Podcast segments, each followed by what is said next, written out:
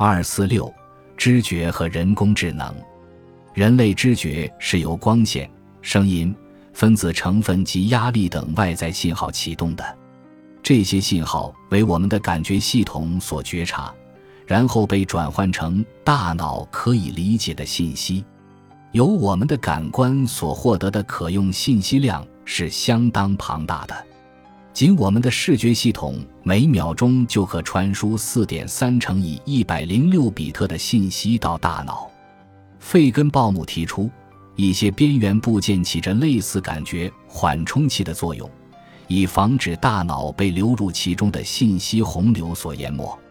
怎样才能制造一台能模拟这种知觉机制的机器？其中的一个逻辑步骤是开发某些感觉能力。在计算机识别系统的研制工作中，可以看到这样的思路。早期的这类研究很多是由实际问题所引发的，而且也很少让人们因此考虑人工智能的模拟问题。这里举例说明现有计算机的一些知觉能力。